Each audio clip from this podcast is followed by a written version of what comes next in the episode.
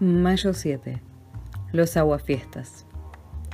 En 1954, los rebeldes vietnamitas propinaron tremenda paliza a los militares franceses en su invulnerable cuartel de Dien Bien Phu.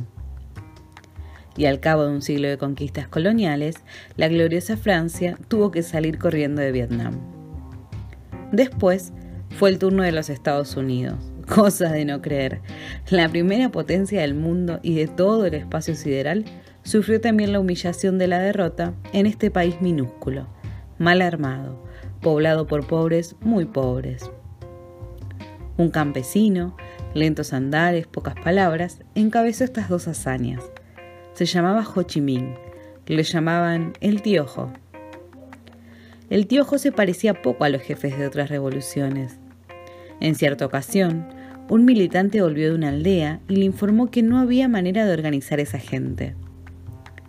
Son unos budistas atrasados, se pasan todo el día meditando. Vuelva y medite, mandó el tiojo.